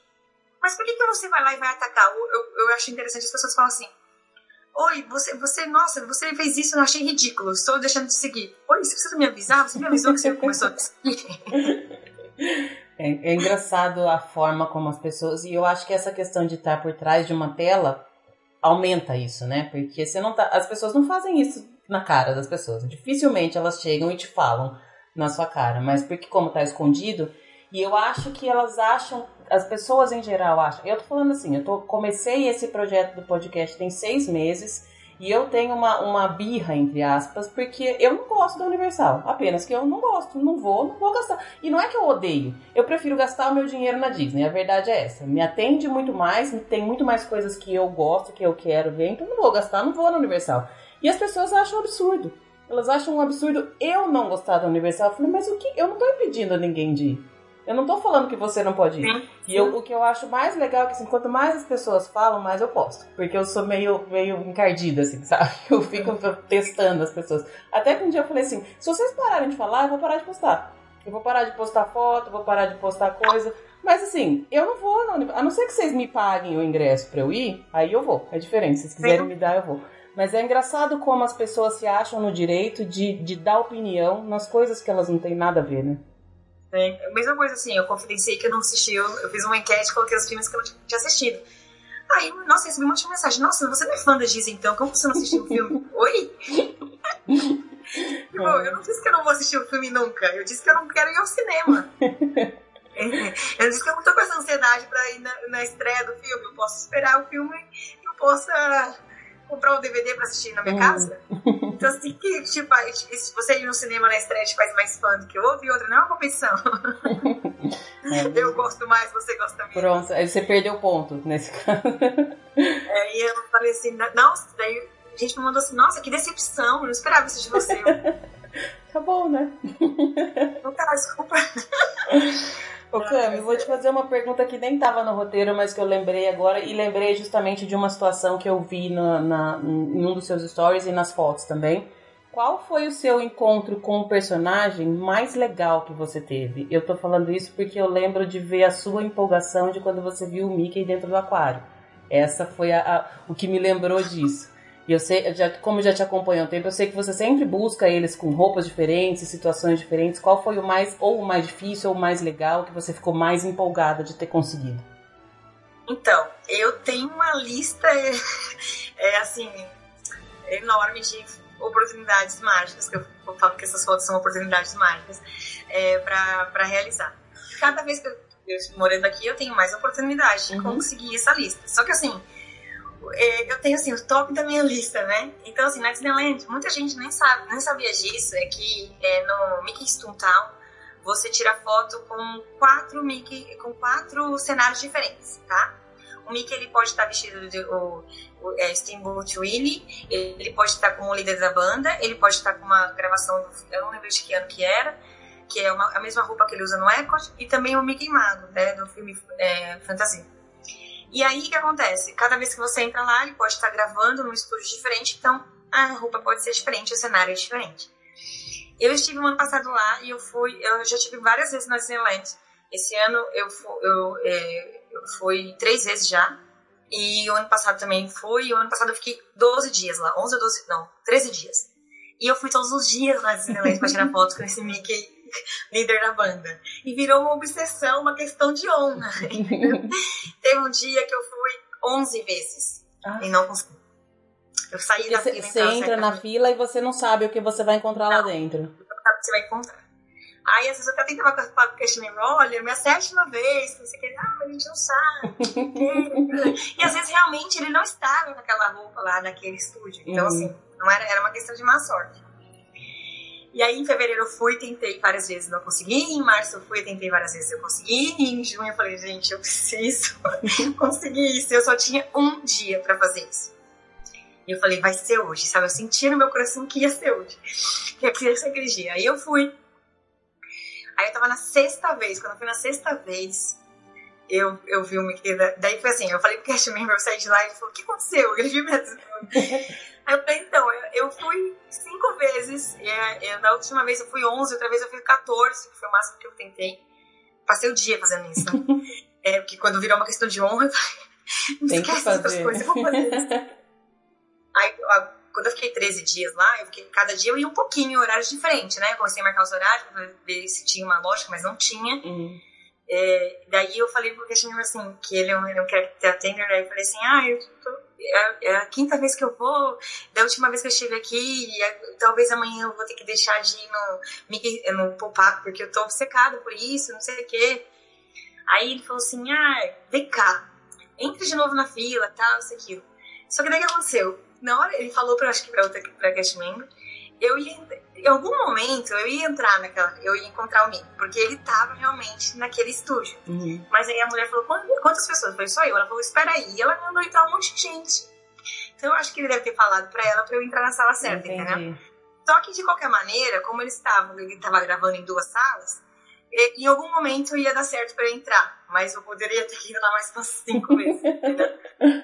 E a sorte que aquele dia tava numa fila de 20 minutos. E aí eu entrei e foi muito mágico. Por quê? Porque ele deixou, ele, como acho que ele tinha avisado, ela deixou eu entrar sozinha. Não tinha ninguém. Ai, que delícia. Eu entrei sozinha com ele. Então, assim, eu fiquei assim, eu queria chorar. Tipo, eu fiquei assim, super emocionada. Porque foi uma coisa assim, tipo, ah, parece boba pra quem não entende. Mas, assim, é mais um objetivo que você traça e você consegue. Então, uhum. assim, é uma uhum. conquista. Então, pra mim foi muito super, super especial. E também a Mini vestida como Estátua da Liberdade, para mim tem um significado muito grande. Eu sempre sonhei viver aqui, uhum. mesmo antes de pisar nos Estados Unidos. Esse era meu sonho. E viver, ter uma Disney como quintal da minha casa, um, um sonho mais, é mais do que eu sonhei. Né? então, é, para mim tinha um simbolismo isso. Sim. E o ano passado eu fiquei o dia inteiro nos resorts atrás dessa menina. E ela tava num evento privado para cast member. É. Então eu fiquei aquela, aquele desapontamento, assim, tipo, eu falo, poxa vida, e eu sei que quando eles estão no evento, eles não aparecem, né? Tipo, só esse, né? Sim. Ela até pode trocar de roupa pra ir em outro lugar, mas geralmente assim eles não acontecem. E aí eu, eu, eu, eu senti, eu falei, vai ser, vai ser esse ano, vai ser hoje, vai ser. Então cada resort que eu ia não era, eu falei, não. Mas desde o começo eu tava achando que ia ser ou pop ou esportes. E eu falei com as meninas, não, eu acho que o que eu acho eles têm uma tendência a ter coisas bem bacanas eu ficava falando que eu achava que era. E quando foi, eu comecei a gritar, gente. Nossa, eu comecei a gritar literalmente na fila, parecia uma louca. E o Mickey mergulhador também foi. Eu fiquei muito eufórica. Porque eu lembro. muito rápido. Essa, muito eu, rápido. Eu vi aqui, a da, da Disneyland eu vi, essa quando você conseguiu. Tanto que eu lembro que você postou várias vezes tentando, e aí depois só você postou a foto que conseguiu. Você não, não postou a foto de enquanto estava fazendo lá, né? Quando estava indo. Essa eu lembro. E a do Mickey Mergulhador eu vi também, que foi uma. Eu nem sabia que existia esse Mickey. Eu falei, olha que legal. E aí eu lembro justamente de você falando assim, eu tô filmando a menina na minha frente, eu tô mais feliz que a criança tal, e falando tudo isso. Isso eu achei muito, muito bacana. É muito legal ver essa essa sua reação, porque como você falou, tendo a Disney como quintal da sua casa, você tem essa oportunidade todo dia, mas é sempre diferente, né? É sempre novo. Sim, sim, é sempre novo. Mas eu tenho essa visão desde que quando eu morava em Buenos Aires. Eu morei quase seis anos em Buenos Aires. E aí eu sempre fazia os mesmos passeios, ia para os mesmos lugares com os meus amigos que eu recebia muitas visitas em casa. E as pessoas falam, você não cansa? Eu falo, não porque cada vez é diferente. Uhum. A luz é diferente, o clima é diferente, a energia da, daquele dia é diferente, uhum. a pessoa que você está indo é diferente, a reação é diferente. Então, assim, não tem como, não é a mesma coisa. Igual as pessoas perguntam, você não cansa de ir pro parque? Cada vez é diferente, sabe? Então, assim, não, não, não, não me canso disso e, assim, não tem como se cansar, né? A mesma coisa as pessoas vão lá e perguntam assim, nossa, você vai pra Disney de novo? É, gente, a Disney, eles têm a gente que tá aqui todo dia não consegue acompanhar, imagina quem vem uma vez por ano. É. Cada que você vem tem uma coisa nova. Uhum. O ano passado foi a, a, Toy Story Land. Esse ano vai ser Star Wars. Ano que vem vai, já vai ter algumas novidades para a comemoração dos 50 anos. Então, assim, cara, tipo, não tem como você vir. Você pode vir uma vez por ano e você vai sempre vai ter alguma coisa que você não viu, ou até mais. Uhum. Tem quantas pessoas que moram aqui e tem coisas que realmente não vai, porque não dá para você ir, não dá pra você ir em tudo, você prioriza outras coisas, enfim. Legal. Vamos falar um pouco, Cami, do seu projeto mais novo, da, da revista que você tem com, com a Bruna. Me fala como é que surgiu essa ideia, como é que está se desenvolvendo e o que é a revista. Bom, a revista chama de Diversão, ela é uma revista digital. Esse ano ela vai ser uma, ela, ela foi lançada em março, ela sai a cada dois meses. E a gente tem a ideia, né, a Bruna e eu, nós somos sócios na revista, e nós temos a ideia de propagar é, claro, a gente vai falar muito de Disney. Eu, é, eu sempre fiz no meu perfil pelo mundo Disney uma coisa voltada. Era muito raro mostrar alguma coisa que não fosse Disney. E cada vez mais eu optei por falar sobre, sobre Disney. Justamente porque eu acho que quando você fala sobre muitas coisas sozinha, você sempre tá, é muito vago. Então, às vezes, era melhor você falar do que eu entendo do que uhum. falar, optar por coisas que eu não entendo. Mas, ao mesmo tempo, eu sou uma pessoa desafiadora. E eu gosto de, de desafio, eu gosto de aprender. Então eu falei assim, também tem que sair da minha zona de conforto. Então, o Pelo Mundo Disney é a minha paixão, é um, é um pedaço de mim. E a revista Parques de Diversão é um desafio é, de buscar mostrar algo diferente, é, um conteúdo diferenciado, com dicas, ajudar no, na parte de planejamento, que agora a gente está focando muito nisso. É, e a gente quer abordar outros parques falar, sair dessa zona de falar só de Disney, abordar também outros parques como Universal, como SeaWorld, essas coisas assim. E além disso, outros parques, né? Porque não existe só essa, essa parte de os parques de Orlando, né? Uhum. Tem, na revista a gente tem uma coluna que fala só da Califórnia, tem uma coluna chamada Pelo Mundo Disney para eu poder destacar, porque eu não tenho como me desvincular de Disney, né? é, que fala de todos os parques, de, de outros parques da Disney, é, além da Califórnia, bem, além dos, dos parques dos Estados Unidos. Além disso, eu quero abordar outros parques. Por exemplo, tem um parque na Coreia do Sul, Coreia do Sul que eu fui, que ele é uma cópia da Disney. É muito engraçado. Uhum. E lá no mascote é um esquilo. Ah. Eu quero abordar isso né, né, em algum momento. Né? É que às vezes é difícil você conseguir as imagens oficiais, essas uhum. coisas assim. Em alguns lugares é mais complicado, mas em algum momento a gente vai abordar isso na revista. Porque é bem interessante, é tipo uma versão da Disney na Coreia. e assim, eu quero trazer esse, esse, tipo de coisa, sabe? Esse tipo de informação, porque às vezes você não tá vindo para Orlando, mas você tá indo para um outro lugar dos Estados Unidos, você pode ir para um Six Flags, por exemplo, uhum. que é um parque incrível, que eles têm é um contrato, um convênio com o Warner Bros. Então, às vezes tem assim, você pode não ver o Mickey, mas você pode ver o Patolino, o Piu Piu, o Frajola, que também são personagens que fizeram parte da infância de muita gente. Uhum. E às vezes as pessoas nem sabem disso, né? Tem menos informações, né, sobre esses outros é. parques. Então a gente quer focar. Claro que assim, estando aqui, a tendência é sempre fazer um pouco mais, mas a gente está com uma revista, é que a gente sempre falou, a proposta da revista é focar 70% em Orlando e trazer um conteúdo diferenciado das outras coisas. Nunca, a gente nunca fez a proposta no sentido assim, ah, vai ser uma revista diferente. Não. A nossa revista é focada para um público que vai vir para Orlando. Mas como um diferencial, a gente queria, porque eu sempre busco o diferencial. Uhum. Então, como diferencial, eu queria que tivesse, sei lá, 20, 30% de algo que não fosse Orlando. Para que você tiver, conhecesse outras coisas. Então, a gente está querendo abordar esse tipo de coisa. Por exemplo, eu vou agora, eu vou fazer um cruzeiro, eu vou passar na Disneyland de Paris, aí eu estou vendo algum lugar da Europa que eu possa ir para algum parque de diversão para eu poder fazer conteúdo para a revista também, entendeu? Então, assim, buscar coisas diferentes. Porque às vezes a pessoa vai lá e fala, ah, eu tenho que ir pra Europa, eu queria ir pra Orlando, mas eu vou acabar saindo pra Disney Paris. Não, mas tem outras coisas também. Dependendo uhum. da cidade que você vai, você consegue. Então, e assim, é, eu sempre viajei muito. É, conheço quase 80 países nos cinco continentes. Em todos os continentes que eu fui, eu fui parque de diversão. Então, é uma coisa que eu sempre tive paixão por isso. Todas as oportunidades que eu tive de conhecer um parque de diversão diferente, independente de ser Disney ou não, eu sempre fui conteúdo tem para colocar na é, revista então, É, então aí a gente tá focando. Mas assim, o foco é 70% de Orlando e o restante com, com um diferencial. E a gente, a revista ela é digital, ela é gratuita, então assim, basta entrar no, no site é, partediversão.com é, e ali você pode assinar a revista, você vai receber por e-mail e ela é grátis. E a partir do próximo ano a gente está com um projeto para que ela seja impressa com a feita assinatura e você vai poder receber na sua casa. Bacana, que bacana. Tá gostando, também do projeto? Tô, tô gostando. É. Eu queria só ter mais. Eu, queria, eu preciso me organizar melhor com relação ao tempo pra poder me dedicar mais, sabe? Assim, às vezes eu fico me sentindo. Aqui é muito difícil você produzir conteúdo, sabe uhum. por quê? Quando você vem pra cá duas vezes por ano, quando eu vinha antes, eu vinha duas vezes por ano, você conseguia fazer mais coisas, porque você vai lá, se programa, você vai lá, você tem que fazer. Aqui acaba que às vezes você tem um evento de mídia, aí você tem um evento, aí você tem isso, aí você tem aquilo. Aí assim, se eu vou pra parque, eu produzo conteúdo pro Instagram, mas eu não paro pra sentar pra poder escrever. Aí se eu tô escrevendo, eu quero estar no parque. Às vezes eu acho que, sabe, eu não tenho filho ainda, mas às vezes eu, eu vejo para minhas amigas que elas escrevem assim: quando você trabalha, você tá em casa, você tá no trabalho, você fica se sentindo culpado porque seu filho tá em casa. Uhum. E quando você tá em casa, você tá se sentindo culpado porque você não tá no trabalho. Sim. Eu me sinto assim com relação quando eu tô no parque e sentar pra escrever. É, então a revista é seu filho, praticamente. É, não, a revista é meu filho. E o blog também, então eu fico assim, querendo. E, e assim, esse não é o meu trabalho, né? Eu faço conteúdo de turismo, faço pauta de turismo, então assim, tipo, é, eu tenho que conciliar isso, ainda sou casada, tenho meu cachorrinho, tenho meu marido, tenho família. Tem uma vida, né? tem uma vida, né? Tipo, eu falo, gente, Instagram não é só o que você, tipo, é, a gente não mostra o dia inteiro. Uhum. Eu realmente não mostro a minha vida pessoal. Então, assim, que eu tô mostrando, parece que eu só vou em parque, mas não, porque eu só mostro quando eu estou no parque. Sim. Parece que eu só tô, tipo, fútil, que eu só compro coisa. Não, eu mostro quando eu compro alguma coisa ou quando eu tô vendo alguma novidade. Mas é porque eu optei por mostrar Disney. Uhum. Então, se eu não for Disney, tipo, é muito raro eu mostrar alguma coisa que não seja Disney. Uhum. É, e aí as pessoas generalizam, né, Acha que, que você não compra produto de limpeza também, né, pra sua casa. É, é.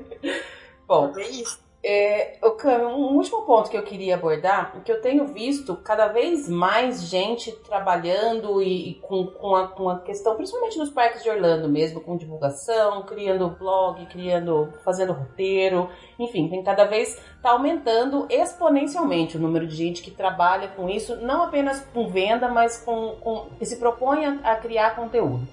Você acha que tem espaço para todas essas pessoas que querem trabalhar com isso? Sim, eu acho que tem sim espaço para todo mundo. O que eu acho que muitas vezes não tem é bom senso. Hum. Porque eu sou muito chata no sentido de. É, quando se trata de Disney, você está lidando com um sonho. E, e, não tem nada mais é, sagrado que o sonho de alguém. Sim. Assim como ninguém pode dizer que você não é capaz de realizar um sonho, as pessoas têm que ter cuidado, sabe?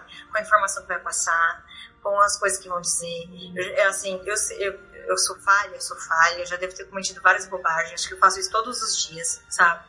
A gente vai aprendendo todos os dias, mas às vezes eu acho, eu tenho, vejo que tem muita gente que não tem cuidado com, com o que está passando, o tipo de informação que está passando. Uhum. As pessoas querem muitas vezes tipo se destacar no sentido de números e elas não têm preocupação com o conteúdo. Uhum. Se eu não tenho nada para dizer, eu não digo. Se eu não tenho nada para postar, eu não posto. Eu não sou obrigada a nada. Então eu acho que assim, as pessoas têm que pensar que assim, ah, é um sonho falar de Disney, é um sonho falar de Disney, é um sonho conhecer Disney, é um sonho conhecer Disney. Mas pensa e lembre-se que é, as pessoas, elas confiam em você. Quantas mensagens eu recebo de pessoas falando, Cami, sou incapaz de escolher o, o, a refeição do personagem do meu filho, o aniversário do meu filho, você pode escolher para mim? Você pode me ajudar? Então as pessoas confiam no, no trabalho. Falam, mas é o aniversário do seu filho, não posso escolher por você, eu falo, né? E a pessoa fala, não, mas você conhece, você sabe, eu confio no seu gosto. e aí as pessoas confiam nisso. Então, assim, eu acho que tem que né, mais do que números, as pessoas têm que pensar que são sonhos, sabe? Então, eu, essa preocupação. Eu acho que quem tem a preocupação de fazer um trabalho decente é estudar. Porque não existe isso de que você mora em Orlando você sabe mais. Não. sabe mais quem se propõe a estudar e entender do assunto. Uhum. Porque você pode morar aqui há anos e não saber nada. E aí alguém pode chegar aqui há três meses atrás e saber mais do que alguém que mora aqui há anos. Uhum. Morar na cidade há muito tempo não é cadeira cativa, não quer dizer que você tem conhecimento. E também não quer dizer que você mora aqui, você vai todo dia para parque, você sabe mais do que alguém que vem aqui duas vezes por ano. Porque às vezes a pessoa que vem duas vezes por ano, ela estudou muito mais que a pessoa que está lá indo passar vagamente pelos parques. Uhum. Porque, né? Então, assim, é, o que eu acho que é importante, na verdade, para quem quer trabalhar com isso, quem quer, é se preocupar com as pessoas. Antes de preocupar com o número, é se preocupar com as pessoas, é se preocupar se você vai ter conhecimento. Por exemplo, quando muitas vezes as pessoas mandam mensagem e falam: Olha, eu não sei, vou procurar saber. Porque ninguém sabe tudo. Quem sabe? Humildade, se, você seguir alguém, né? se você seguir alguém que acha que sabe tudo, não perca seu tempo com essa pessoa. não vale a pena, uhum. sabe? Todos os dias eu aprendo. Inclusive, aprendo com seguidores, porque eles vão lá me fazem perguntas, às vezes, de coisas que eu não sei, que eu vou procurar saber sabe? Então, assim, é, eu falo, não, mas coisas ninguém sabe tudo, sabe? Tipo, você, por exemplo, tem gente que ah, frequenta a Disney há 40 anos, sabe mais do que aqui frequenta a Disney há 1, há 5? Não, não sabe. Tipo, a pessoa viveu experiências diferentes. É, o que eu procuro fazer, por exemplo, as pessoas me perguntam, Cam, você tem dica de, de, de paredes? Não, não tem. Por quê? Pra mim, dica boa é dica válida, é dica funcional, é dica recente. Não tô dizendo que a dica que é válida ah, só vale dica que a pessoa acabou de fazer. Não. Mas, por exemplo, uma estratégia que eu fiz para uh, Hollywood, Hollywood, Studios é, não vai ser mais válida depois do, do Star Wars. Uhum. Então é esse tipo de coisa. Mas, por exemplo, uma experiência num cruzeiro que alguém postou há cinco anos atrás num blog vai me ajudar na minha próxima viagem, porque é, tem o mesmo, o mesmo estilo, as uhum. coisas mudam uma ou outra coisa. Então, assim, não é o tempo das coisas, mas é, eu acho que é o compromisso, sabe? E das pessoas também entenderem que Tipo, se aquilo ali tá, teve atualizações, porque às vezes as pessoas também querem tudo muito mastigado, sabe? Você dá lá, você vai lá e faz tudo, tá tudo completo. E a pessoa vai lá e ainda quer mais. Mas assim, já entreguei tudo que eu podia ali, né? Mas assim, eu acho que tem espaço para todo mundo, desde que você respeite o trabalho do outro. E eu acho que o que é muito importante, que tem muita gente que está começando e manda mensagem e fala, olha, é, eu tenho várias referências de pessoas boas aqui que eu gosto, que eu admiro o trabalho. Mas uma coisa é você admirar, outra coisa é você copiar eu acho assim, se você vê que alguém está conseguindo alguma coisa, e se você fizer a mesma coisa que essa pessoa, eu, não, eu se eu fosse uma empresa, eu não ia te chamar para alguma coisa ou te convidar para alguma coisa, justamente porque se eu já tenho alguém que faz, por que, que você vai pegar uma pessoa que eu não sei como trabalha, não sei se a pessoa é responsável, não sei se a pessoa é polêmica. Então, assim, procura o seu, o seu diferencial, igual eu tava falando das minhas fotos. Eu sempre procurei colocar minhas fotos na mesma disposição, do mesmo jeito, da mesma maneira. Poderia, tem fotos que eu poderia até ficar melhor se fizesse de outra maneira, mas não, eu procurei a minha identidade. Quando você olha a minha foto, em qualquer lugar, você sabe que é minha, uhum. porque aquilo ali é minha característica. E teve gente assim que às vezes até já copiou foto minha que tipo seguidor meu vai lá e tipo fica me marcando e acusando a pessoa, você tá copiando a câmera, você tá usando a foto da câmera. Eu falo, gente, não faz isso. Tipo, eu falo assim, se estão copiando, é sinal de que, não sei, eu tô um passo à frente ou não, ou sei lá, se de repente eu tô inspirando alguém, quantas pessoas já me inspiraram? Só que uma coisa assim, é você buscar a sua identidade, sabe? Uhum. Se não adianta você fazer o, mesmo que as pessoas estão fazendo. Quando eu cheguei aqui, é, eu procurei fazer coisas diferentes, eu procurei destacar coisas que eu realmente conhecia, eu, eu procurei estudar o parque, sabe? É, eu procurei entender melhor as coisas e entender o que as pessoas queriam, sabe? Tipo, o que os meus seguidores queriam ver, o que, que eles gostavam de ver, dentro do que eu gosto de mostrar. Porque também é uma troca, não adianta nada eu fazer coisas que eu não gosto, entendeu? Uhum. Uma coisa assim, tipo, ah, isso, eu não gosto disso, eu não entendo disso, eu vou, vou colocar isso como um desafio. Outra coisa é você chegar e eu falei, não, eu gosto de personagem, vou focar nisso, eu gosto de pessoa com personagem, vou focar nisso. Eu coleciono produto, então, tipo, eu tenho conhecimento sobre isso. Eu sei, tipo, se eu chego na. Eu sei o que chegou, eu sei o que se trocou de fornecedor, eu sou muito detalhista. Então, eu sei se trocou de fornecedor, eu falo, olha, isso aqui era maior, isso aqui é menor. Então, quem colecionando, você pode comprar os dois. Então, assim, eu a louca. Então, legal. Acho que vai, vai, vai ter deixar inspiração para muita gente. Acredito que você receba, como você falou, recebe muitas perguntas de gente perguntando como faz, mas acho que já deixou. Ia te perguntar qual seria a sua dica, mas você já deu várias dicas aqui, já, já deu. Acho que clareou a luz de muita gente, que é o que eu falei. Eu realmente tenho visto muita gente tentando fazer e é uma luta, né, Câmera? É, é, um estudo e é um, é um trabalho diário, tem que levar a sério, porque não adianta você postar uma foto hoje e outra daqui 15 dias e achar que vai ter 5 mil seguidores em um mês, né? E se conta o seguinte, né? O Instagram tá vivendo uma, uma nova era, né? Instagram. Quem começou, acho que uns dois anos atrás, acho que acaba que era crescer dois anos atrás era muito mais fácil que hoje, Uhum. sabe? Eu vejo que assim, quando eu comecei, eu cresci muito rápido, depois estagnou. Uhum. E eu vejo que quem tá começando agora, eu vejo pela revista, é difícil você crescer. Sim. Eu acho que assim, chega uma hora, é mais ou menos assim, ou você faz, entrega um conteúdo diferenciado e de qualidade, ou você vai ter que comprar seguidor. Porque se você busca número, é isso que você vai ter que fazer. Aí- Porque não tem muito o que fazer, entendeu? Eu acho que assim, a dica que eu dou pra quem tá começando, é se eu posso dar algum tipo de dica, é seja você, busque dentro do que você goste, o que você possa destacar, sabe? Ninguém é perfeito, ninguém é bom em tudo, mas assim, foque em alguma coisa pra que você seja, tipo, reconhecido por isso. Por exemplo, às vezes eu tenho seguidor que fala assim, ah, você é a louca do personagem. Quando alguém pensa em personagem, acaba que, acaba que, de certa maneira, eles lembram de mim. Uhum. Justamente por quê? Porque eu foco nisso, entendeu? Porque é uma coisa que eu gosto. Então, assim, não tô dizendo assim, ah, você tem que buscar uma. Tipo, aqui a gente gosta de tanta coisa, mas assim, buscar alguma coisa para que as pessoas te. Tipo, quando pensar alguma coisa, você seja referência naquilo. Né? Eu acho que já, é- já é o primeiro passo, sabe? Uhum. Porque você não vai falar só sobre isso, sabe? A mesma coisa das corridas. É, eu gosto de personagem, eu queria tirar foto com, com, a corrida, mas eu queria viver a experiência de participar da corrida para poder escrever sobre. Eu não ia fazer um post falando, ó, tem a corrida de 5, 10, meia maratona maratona. Não. Como é a corrida? Entendeu? Uhum. Então eu fui lá, escrevi, fiz as coisas. Então, assim, é. Quase morreu, é, inclusive, né? É? Fez, fez as corridas, quase morreu, ficou dois dias de molho depois, que eu vi por aqui Não, também. no outro dia fui pra parque. No outro dia, Doida. porque eu achei que ia ficar dois dias de molho. Eu, eu fiz a maratona, no outro dia eu fui fazer a maratona das medalhas. Eu fui nos quatro parques lá ostentar a minha, a minha medalha do doping. Tá certo, tá certo. Adorei falar com você, Cami, adorei mesmo. Acho que foi. Acho que a gente passou por tudo que a gente tinha se proposto. Você tem mais alguma coisa que gostaria de falar?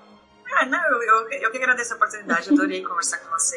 É, é bacana quando a gente tem essa oportunidade de falar um pouco mais e mostrar, é, a sair da zona de conforto, porque Uhum. querendo ou não, no Instagram a gente mostra o que a gente quer. E quando a gente, alguém é, quer ouvir a nossa voz de alguma maneira, a pessoa vai lá e te impulsiona a falar sobre coisas que talvez eu não ia abordar no meu. Pegar meu celular e falar, oi gente, hoje eu vou Uhum. falar sobre tal coisa. Então isso é bem bacana, eu agradeço a oportunidade, fiquei muito contente pelo convite. Mas eu adorei e pode contar comigo sempre que precisar. Se quiser me chamar de novo, eu adorei, então pode já tá chamar. chamada, já tá chamada. Eu vou deixar depois no post de divulgação todos os seus contatos, mas acho que todo mundo já tem, já te, te marca nos, nos posts. E aí a gente vai se falando. E da próxima vez que eu estiver por aí, eu te procuro pra gente tirar uma foto. Ah, por favor, vai ser um prazer. Quem sabe a gente vai passear no parque. Quem sabe? Cami, super obrigada. Eu que agradeço. Um beijo. Beijo.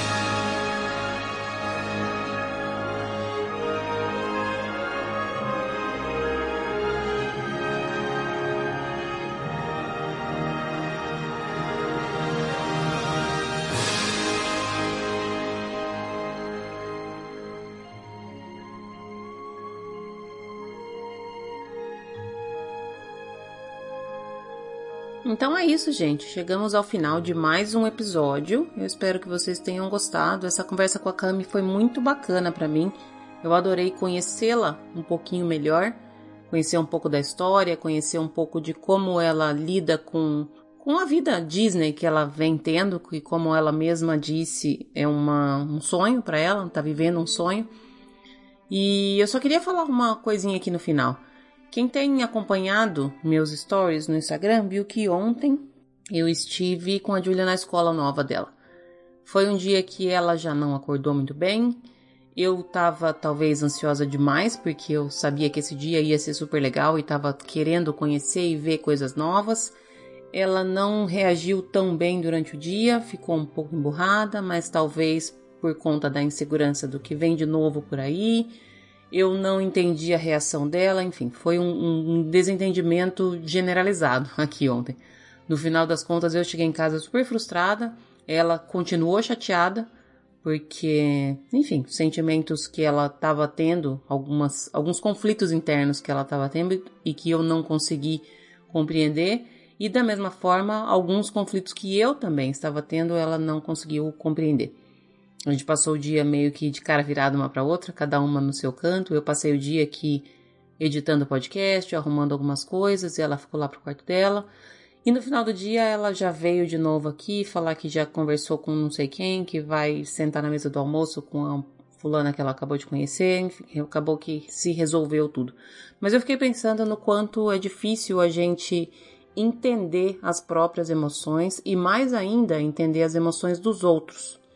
E no final das contas é justamente isso que gera conflito em família, em relacionamento marido-mulher, relacionamento amoroso, mulher-mulher, homem-homem, em filhos, amigos, tudo. Então fica a reflexão para para mim mesma, na verdade, para antes de externalizar o sentimento, principalmente pôr para fora, jogar para o outro aquilo que a gente está sentindo, de parar, respirar, entender o que é aquilo que a gente está sentindo, tentar entender o que, que é que o outro está sentindo, e eu digo tentar porque é muito fácil falar que a gente precisa ter empatia, mas não é muito fácil colocar em prática, né? Ter empatia é muito difícil, ter empatia verdadeira mesmo. Mas tentar evitar o, o conflito. A gente ficou, eu não sei ela porque ela ficou lá pro quarto dela, mas eu fiquei meio que emburrado o dia inteiro hoje, e no final das contas deu tudo certo, mas foi um dia emburrado. E um dia emburrado é um dia menos que a gente sorri. E no final das contas, isso faz uma diferença enorme. Eu espero que todos vocês tenham uma semana maravilhosa e eu espero que a gente aqui tenha uma semana maravilhosa também. Como eu já disse desde o início, eu sabia que não ia ser fácil. Talvez esse foi só a primeira pedrinha no caminho. E as outras que estão por vir, eu já estou preparada para elas, eu acho, né? Pelo menos eu sei que elas virão, acho que já é alguma coisa. Um beijo grande para vocês e até a semana que vem.